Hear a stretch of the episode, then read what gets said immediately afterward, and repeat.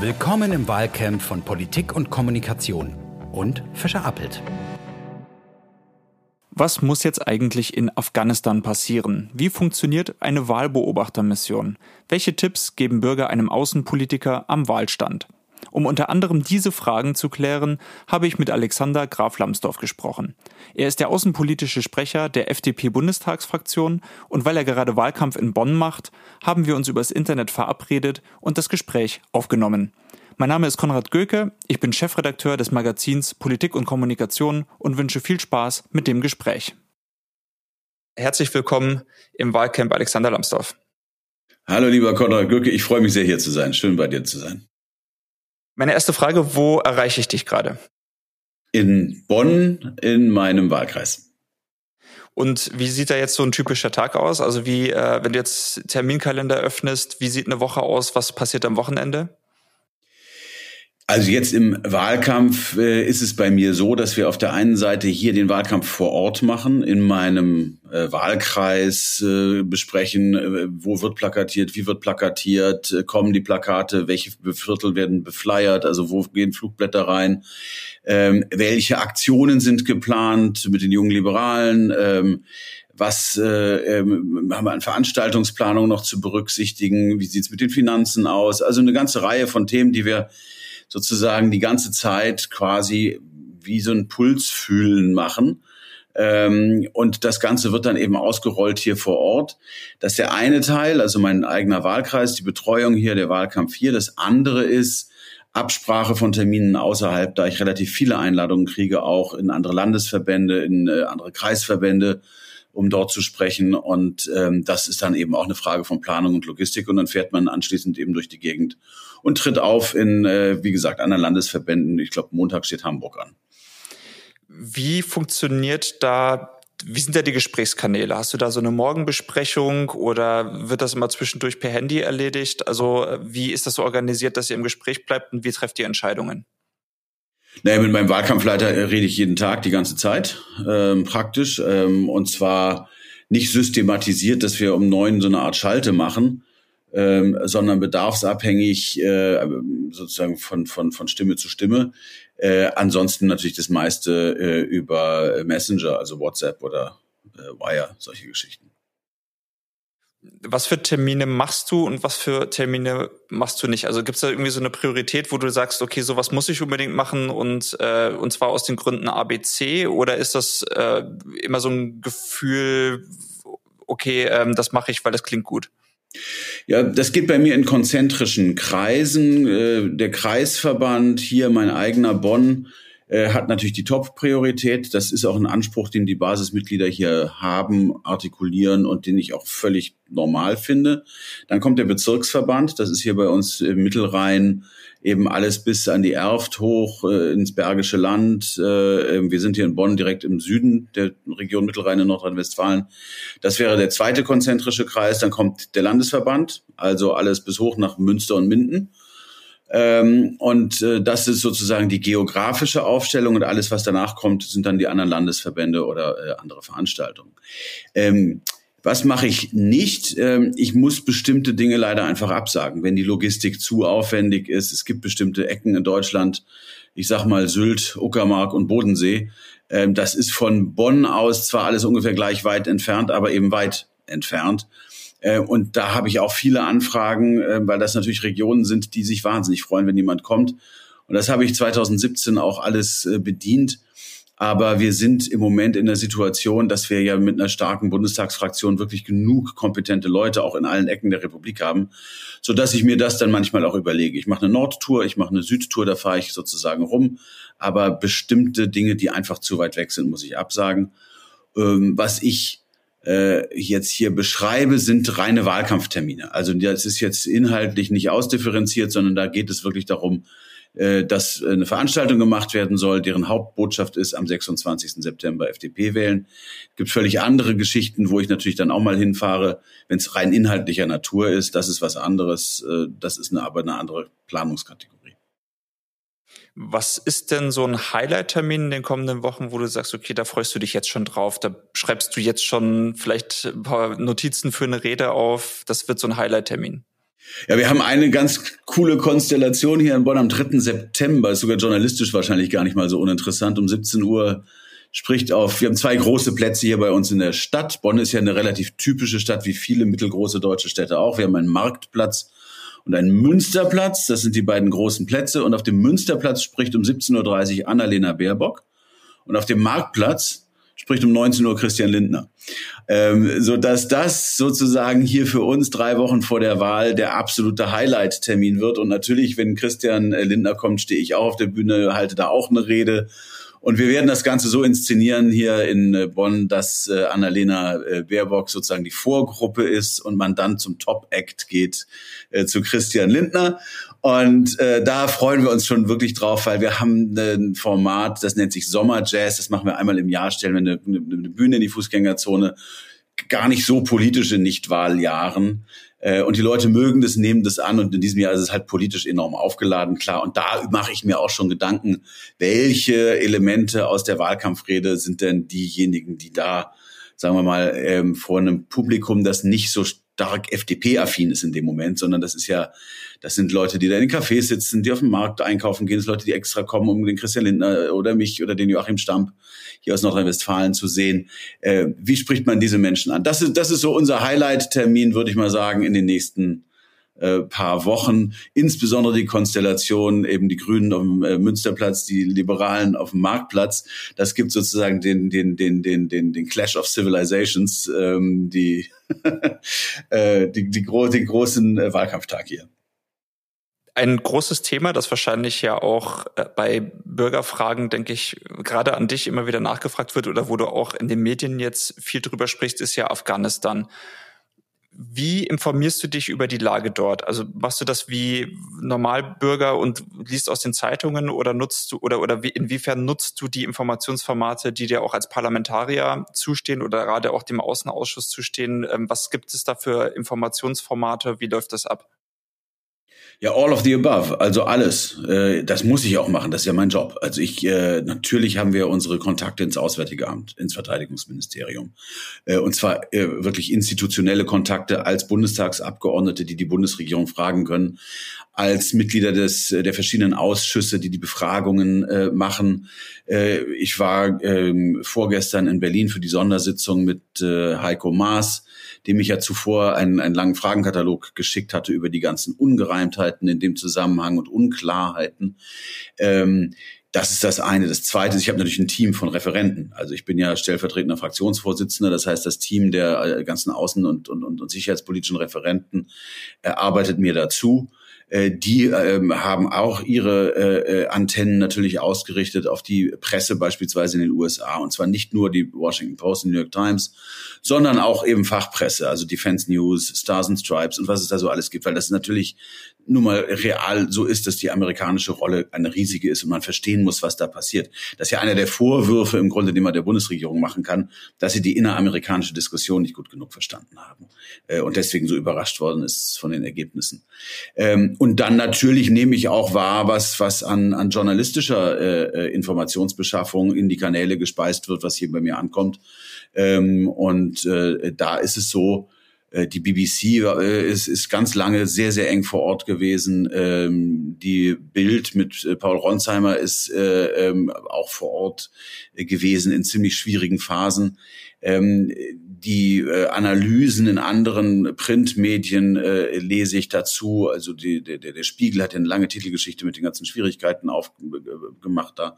Also äh, mit anderen Worten, all of the above. Ich, ich nehme aus allen denkbaren Kanälen, national, international, vertraulich, äh, parlamentarisch und öffentlich, journalistisch, äh, alles auf, um da so gut im Bild zu sein wie möglich, was nach meinem äh, Verständnis auch meine Pflicht ist. Ist meine Aufgabe es gibt ja einige Beobachter, die behaupten, sie hätten dieses Desaster in Afghanistan kommen sehen, weil sie gesagt haben, die Städte, die Provinzen sind alle gefallen wie Dominosteine. Was spricht dafür, dass es in Kabul anders ist? Wie hast du die Stimmung davor wahrgenommen? Haben da irgendwelche Alarmglocken geschrillt oder sind alle eines Morgens einfach aufgewacht und haben gedacht, die Taliban stehen jetzt plötzlich in Kabul? Der Moment, in dem äh, Präsident Biden äh, angekündigt hat, dass er bei dem Konzept des Abkommens von Februar 2020 bleibt, nämlich dass ein Abzug an dem Kalender ausgerichtet wird und nicht an in Verhandlungen erreichten Bedingungen. Das war klar, dass in dem Moment die äh, Taliban einen Vorteil hatten, weil die Zeit eher für sie spricht äh, die haben Zeit. Die hätten auch noch ein Jahr ausharren können äh, in den Dörfern, wo sie sich schon schon schon äh, ausgebreitet hatten. Ähm, und in dem Moment war, war klar, es würde zu einem äh, Abzug kommen mit vermutlich unerfreulichem Ausgang. Das ist aber das eine, das ist sozusagen die, die, die Beobachtung, die man machen muss. Daraus folgt ja was. Und das ist das andere. Das ist nämlich in Deutschland nicht gefolgt. Und auch die USA waren wohl unzureichend äh, wirklich nur vorbereitet. Äh, es hat keine Exit-Strategie gegeben. Und zwar mit Exit-Strategie meine ich nicht äh, sozusagen eine, eine, sozusagen eine große politische Exit-Strategie, ich meine eine ganz praktische Exit-Strategie. Wie zieht man sich aus einem Land zurück, in dem man 20 Jahre militärisch operiert hat, in dem die Ortskräfte viele Jahre Seit an Seit mit einem gearbeitet haben, in dem Staatsbürgerinnen und Staatsbürger äh, in riskanten Situationen sind, ob das Entwicklungshelfer sind, ähm, ob das äh, unsere Diplomaten und Diplomaten sind. Also äh, wie mache ich das eigentlich? Und das hätte die Bundesregierung machen müssen, ganz unabhängig jetzt mal davon, wann genau dieser Zeitpunkt kommt. Dass es ein bisschen schneller ging als vorhergesehen, da will ich jetzt auch nicht, nicht hinterher hinstellen und sagen, ja gut, das, das wusste ich, das wäre, wäre vermessen. Das, das, darum geht's aber nicht. Das, worum es geht, ist, dass es für den Abzug keinen Plan gab. Und das ist der Vorwurf, der zentrale Vorwurf, den wir der Bundesregierung machen müssen. Ähm, denn das hat die Evakuierungsmission, das hat die Arbeit der verbliebenen Angehörigen der deutschen Botschaft dort erheblich gefährlicher gemacht, als es wirklich notwendig gewesen wäre.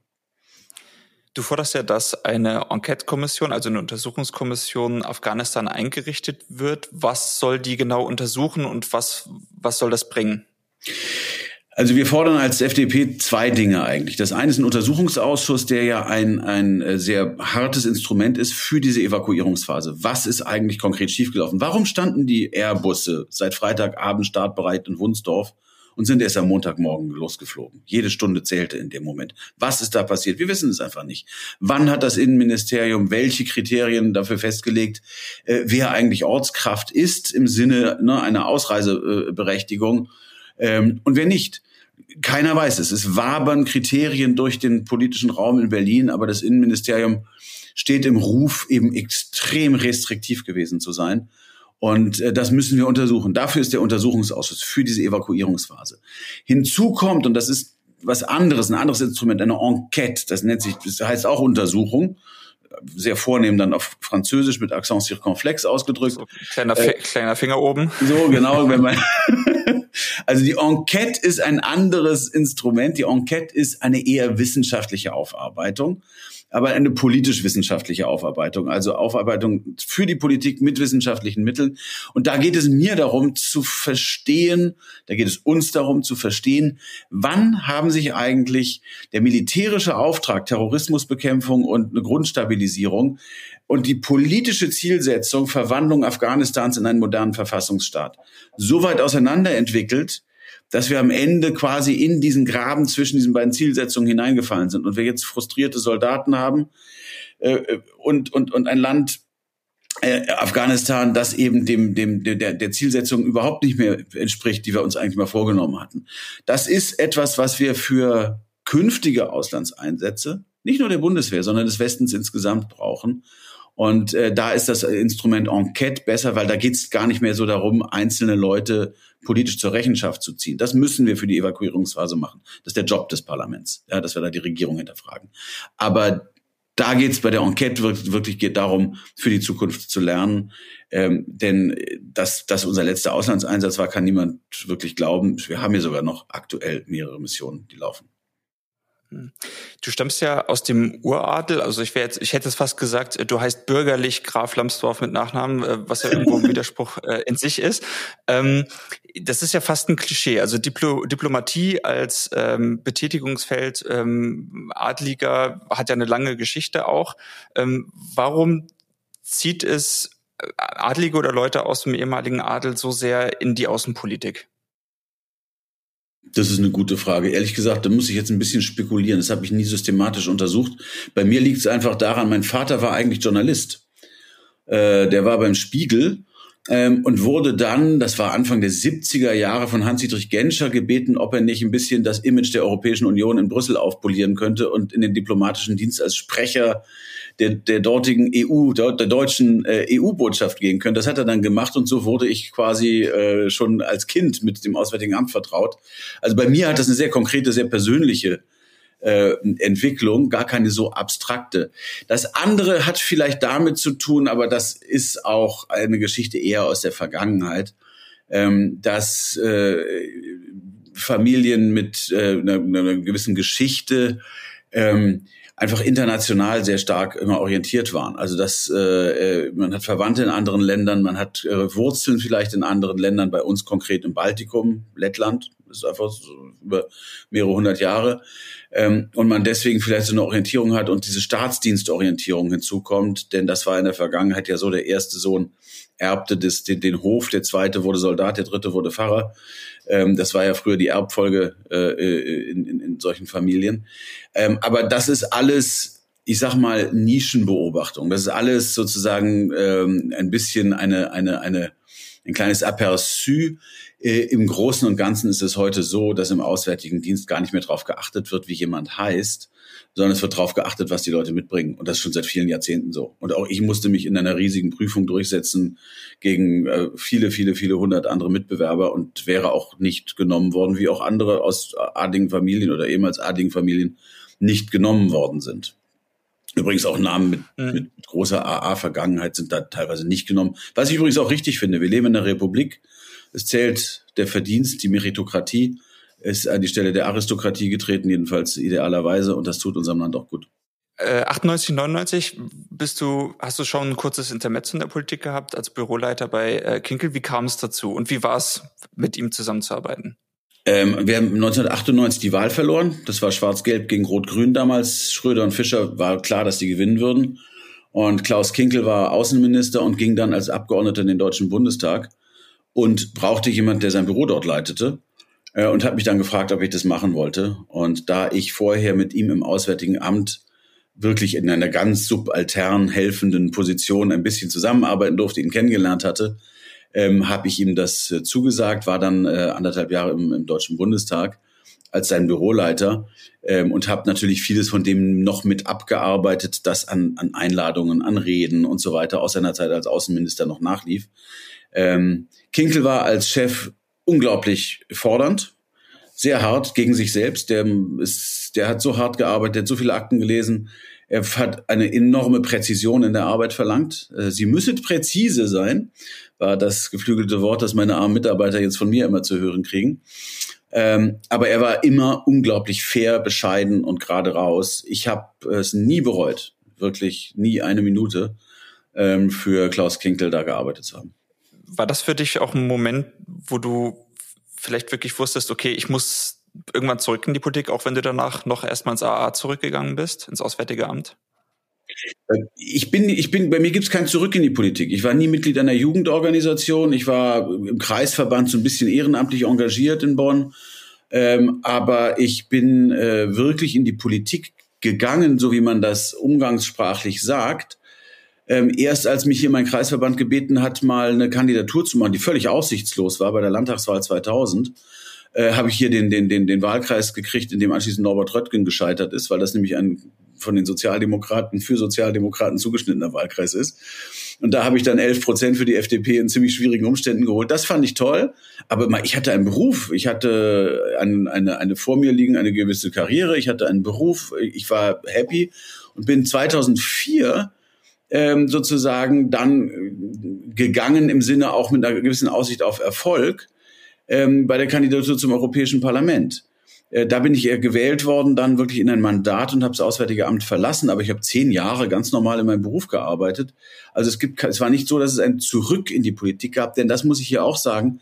Die anderthalb Jahre bei Klaus Kinkel im, im, im Bundestag ähm, waren im Grunde ja nachlaufende AA-Tätigkeit.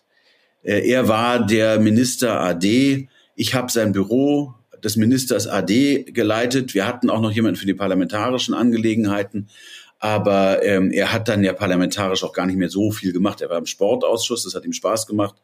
Ähm, aber er war als Bundesminister außer Diensten natürlich immer noch sehr gefragt. Also für mich war das eine Fortsetzung des, der, der Tätigkeit im Auswärtigen Dienst in einem anderen Kontext im Deutschen Bundestag. Aber es war nicht ein, ein Wechsel in die Politik in dem Sinne. Das wäre jetzt völlig vermessen, wenn ich das für mich da in Anspruch nehmen würde. Natürlich haben wir politische Gespräche geführt. Natürlich muss man seinen Abgeordneten, den Bundesminister AD, politisch beraten.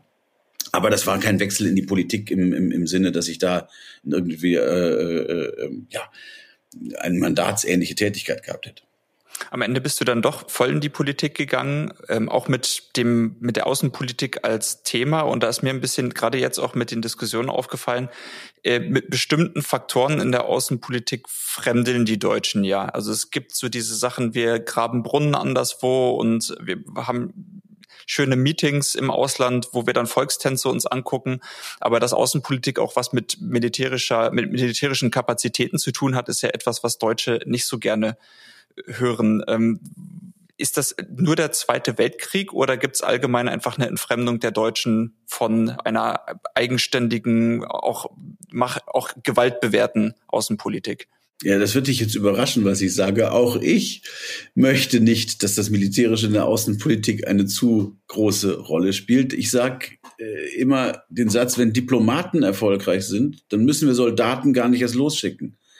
Das heißt, die Idee ist natürlich, äh, Konflikte äh, zu erkennen, Spannungen zu bearbeiten, Krisen zu managen und zu bewältigen, bevor sie umschlagen in gewalttätige Auseinandersetzungen, wo wirklich nur noch Militär helfen kann, entweder präventiv oder tatsächlich mit richtigen Kampfeinsätzen. Also insofern, das ist äh, äh, für jemanden, der Außenpolitik macht, in der Tradition von Hans-Dietrich Genscher, ist das Militärische ein absolut notwendiger Bestandteil unseres außen- und sicherheitspolitischen Baukastens. Deswegen will ich ja auch, dass die Bundeswehr besser ausgerüstet und auch besser angesehen wird in der Bevölkerung aber es, sie, sie ist halt der Teil des Baukastens, der relativ weit hinten kommt, wenn man über, über den ganzen Teil redet, der Außenpolitik ausmacht. Wenn wir mal zum Beispiel den Einsatz für Menschenrechte mitnehmen, die, die Entwicklungszusammenarbeit, äh, äh, die finanzielle äh, Außenpolitik, Internationalen Währungsfonds, die Weltbank beispielsweise. Da ist so viel. Ja, also auch ich möchte nicht, dass das Militärische irgendwie ins Zentrum gerückt wird. Das, das, das hören aber viele Leute immer, wenn man sagt, Deutschland muss mehr Verantwortung übernehmen. Und da kommt eine Frage hier sozusagen dann genau äh, in den Mittelpunkt. Die Menschen denken, das Militärische sei sozusagen so im Mittelpunkt des, des auswärtigen Handelns, weil wenn das Militär handelt, hat es eine enorme Aufmerksamkeit. Ähm, das haben wir jetzt gerade bei Kabul ja auch wieder äh, gesehen. Ähm, das ist dann auch richtig, weil das sind natürlich hochriskante Missionen teilweise. Im Irak, in Mali äh, haben wir ja auch Soldatinnen und Soldaten im Einsatz in gefährlichen Umgebungen. Es ist richtig, dass man da hinguckt. Das finde ich, das finde ich wichtig. Warum die Entfremdung in der breiteren Bevölkerung? Ja, ich glaube, das hat einfach damit zu tun, dass wir die Fehler unserer Geschichte verinnerlicht haben. Und das finde ich erstmal was Gutes. Ich bin vom Studium her Historiker ähm, und äh, das Studium der äh, Vorgeschichte des Ersten, aber vor allem des Zweiten Weltkriegs, äh, die Überbetonung des Militärischen schon in Preußen, ähm, die dann mit der deutschen Teilung einhergehende, äh, äh ja, sozusagen im Kalten Krieg bei uns als Frontstaaten DDR und, und, und, und Bundesrepublik erstarrte, aber, aber bis an die Zähne bewaffnete militärische Situation. Wir hatten einfach eine, eine Geschichte, die ähm, sozusagen die Lektionen gelernt hat. Und während wir sozusagen im Kalten Krieg die Freiheit verteidigt haben, haben wir ja gerade in der Bundesrepublik das alles sehr, sehr intensiv aufgearbeitet mit der Folge, ähm, dass es in der breiteren Bevölkerung so eine gewisse Zurückhaltung gibt. Auch Guido Westerwelle sprach, ich fand den Satz nicht besonders glücklich, aber er sprach immer von einer Kultur der militärischen Zurückhaltung, äh, die Deutschland ausmachte. Ich fand das deswegen nicht so glücklich, weil es anderen Ländern implizit unterstellte, bei denen sei das anders jedes Land ist eigentlich zurückhaltend, wenn es denn nicht ein, ein also jede Demokratie ist, ist, ist zurückhaltend. Also ich glaube, da kommt eine ganze Reihe von Sachen zusammen und es kommt natürlich, das gehört leider dazu, ähm, auf der linken Seite des politischen Spektrums dann ein bisschen ein Ausnutzen dieser Zurückhaltung der Deutschen hinzu für politischen Geländegewinn. Also wenn ich bei der SPD beispielsweise manche Debatten verfolge, über die äh, äh, Verweigerung der notwendigen Ausrüstung äh, für die Bundeswehr. äh, dann finde ich das unerfreulich. Ich finde, das sind Dinge, die sollten idealerweise ähm, im Konsens entschieden werden. Gerade die Sozialdemokratie hat großartige Verteidigungsminister gehabt. Wenn ich nur an Helmut äh, Schmidt oder, oder Georg Leber oder auch Peter Struck denke, äh, dann finde ich das leider im Moment eigentlich schade, dass die Sozialdemokratie sich da auf so eine Art opportunistischen Kurs äh, äh der, des, des, des Linksranschmeißens begeben hat, anstatt auf einen staatspolitisch verantwortungsvollen Kurs. Aber er kommt an und er kommt an, weil es so ist, wie es in deiner Frage anklingt. Es gibt eine Zurückhaltung in Deutschland, die relativ ausgeprägt ist.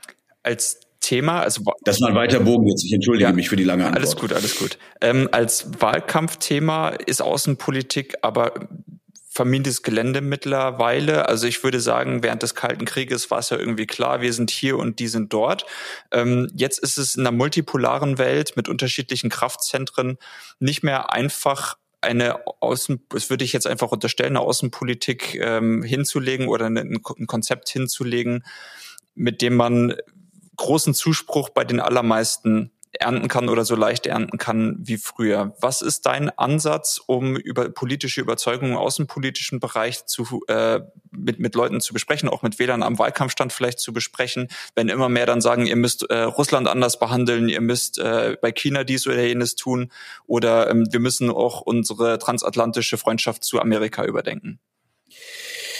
Also das muss ich auf, auf im Grunde drei Ebenen beantworten. Das eine ist, ist ich habe so ein Konzept aufgeschrieben, ich habe ein äh, Buch rausgebracht, äh, jetzt in diesem Jahr, wenn Elefanten kämpfen, über Deutschlands Rolle in den kalten Kriegen des 21. Jahrhunderts, weil ich der Meinung bin, dass der Aufstieg Chinas absehbar zu einer Verschärfung der Konfrontation mit den USA führen wird, in die wir als Westeuropäer, auch als Deutsche hineingezogen werden, so oder so. Ähm, das ist völlig unausweichlich. Und äh, was wir dort feststellen, und das ist ein Teil dieser neuen Unübersichtlichkeit, ist, dass wir hier außenpolitische Interessen haben, die in die eine Richtung laufen und außenwirtschaftliche Interessen, die in die andere Richtung laufen. Das macht es eben sehr schwierig, auch gerade für eine Partei wie die FDP, die natürlich ein Verständnis für weltwirtschaftliche Zusammenhänge hat, die auch möchte, dass unsere Wirtschaft äh, äh erfolgreich global unterwegs ist ähm, aber die natürlich auch eine Menschenrechtspartei ist und eine Partei der Freiheit. Wer, und wir sehen ja, dass in China Menschenrechte und Freiheit mit den Füßen getreten werden. Also das ist das eine. Ich habe das in diesem Buch versucht, mal umfassend äh, aufzuarbeiten und auch Vorschläge zu machen. Das andere ist äh, Außenpolitik als Wahlkampfthema. Ähm, ich finde das ein bisschen schwierig. Ich glaube, das Entscheidende ist, dass man da nicht versucht, das letzte Detail noch über die Rampe zu bringen, sondern es geht bei Außenpolitik immer um unser Land. Es geht wirklich darum, wie steht Deutschland in 10, in 20, in 30 Jahren da? Werden wir erpressbar? Werden wir äh, Spielball anderer Interessen? Äh, müssen wir tun, was andere Länder von uns verlangen? Oder können wir unsere Lebensart, unsere freiheitliche Verfassungsordnung, können wir das alles verteidigen, erhalten, ausbauen, verbessern? Und darum geht es mir bei Außenpolitik. Und deswegen, weil es um das, um das Land geht und die Zukunft des Landes, geht es eben nicht so sehr um das Detail hier oder das Detail dort. Es geht darum, dass wir den Wählerinnen und Wählern vermitteln wollen, ihr könnt uns vertrauen. Bei uns ist das Land in guten Händen. Und ähm, das ist jedenfalls mein Ansatz, wenn ich über Außenpolitik äh, in äh, Wahlkampfzusammenhängen rede, was ich übrigens beispielsweise bei der Evakuierungsmission aus Afghanistan wirklich vermieden habe. Ich habe das gerade nicht in den Wahlkampf hineingezogen, weil ich der Meinung bin, dass sowas wirklich eine Frage nationalen Interesses ist, aber nicht parteipolitischen Geplänkels. So, das ist das, das ist die zweite Ebene. Das ist im Grunde in Interviews, in Zeitungsartikeln und so weiter. Und das dritte ist das Gespräch am, am Infostand, ähm, also im Straßenwahlkampf, ganz mit dem direkt mit dem Bürger. Ähm, da ist es nicht von der Politik aus zu konzipieren, da kommen die Fragen. Da kommen einfach die Fragen, wie sie kommen.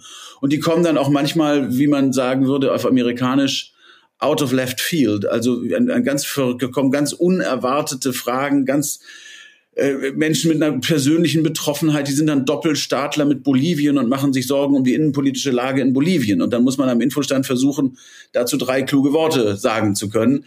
Und jemand anders äh, sagt, er wäre jetzt in Kaliningrad gewesen und das alte Ostpreußen wäre verschwunden und das wäre doch schade. Und also ich habe die tollsten Sachen erlebt. Ich habe auch schon äh, ein, ein Pärchen gehabt am Infostand, das eine Unterschrift wollte dass wir die ESA und die NASA zusammenlegen, um die Mars-Mission erfolgreich zu gestalten. Also da gibt es absolut alles.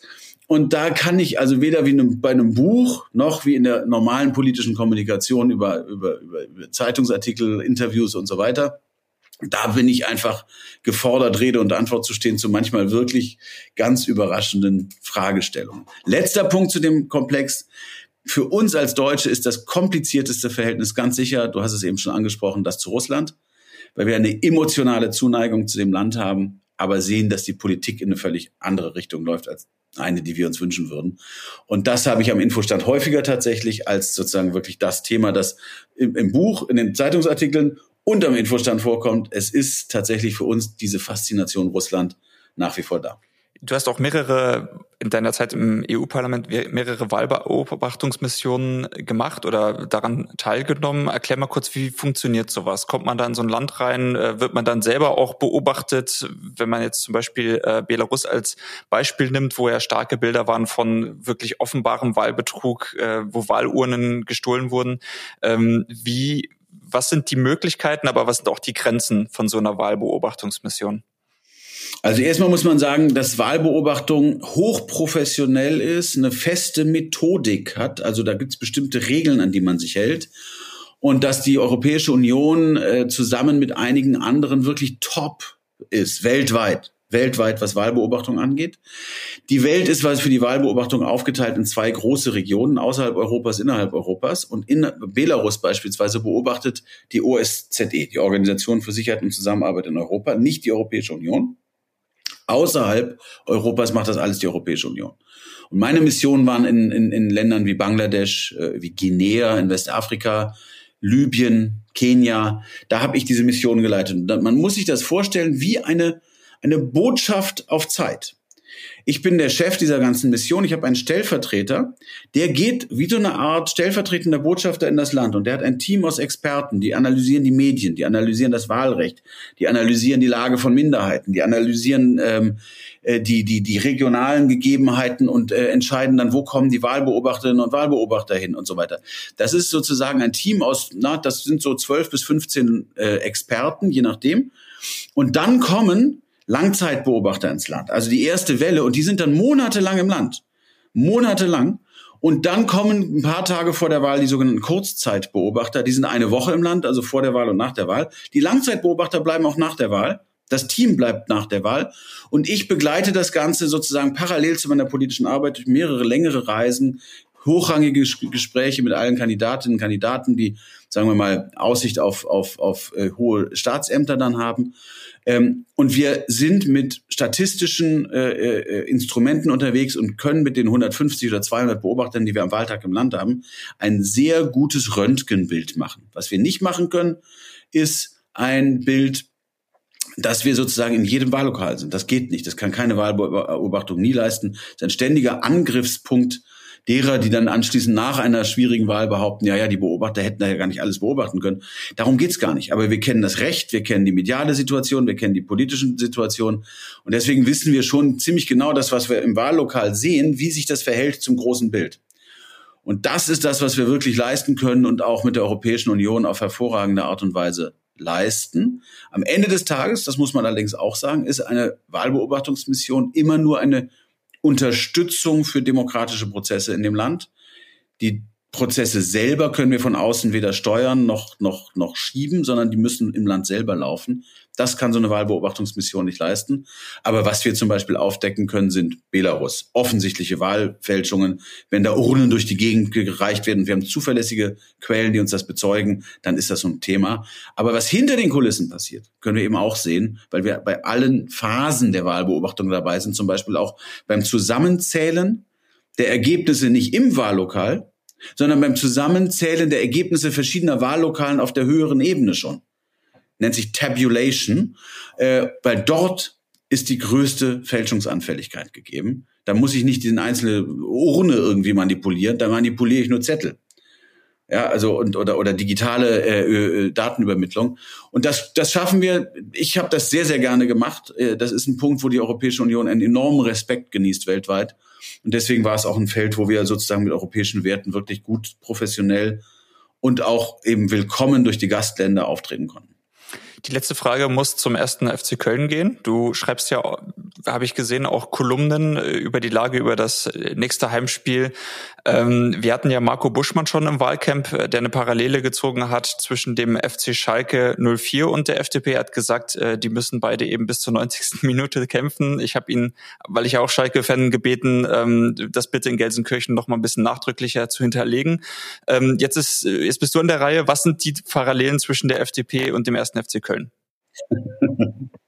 Ja, also bei Schalke finde ich die Parallele mit der FDP bedenkenswert, habe ich noch nie drüber nachgedacht. Ich habe immer gesagt, ich bin ja Rheinländer, äh, Europapolitiker, Mitglied der FDP und äh, ähm, Anhänger des ersten FC Köln. Wenn ich nicht Optimist wäre, was ich als Rheinländer glücklicherweise bin, hätte ich mich schon mehrfach von der Brücke stürzen müssen ähm, weil wir als FDP natürlich ähnlich wie der erste FC Köln dieses Abstieg, Aufstieg, Abstieg, Aufstieg äh, äh, Phänomen äh, kennen.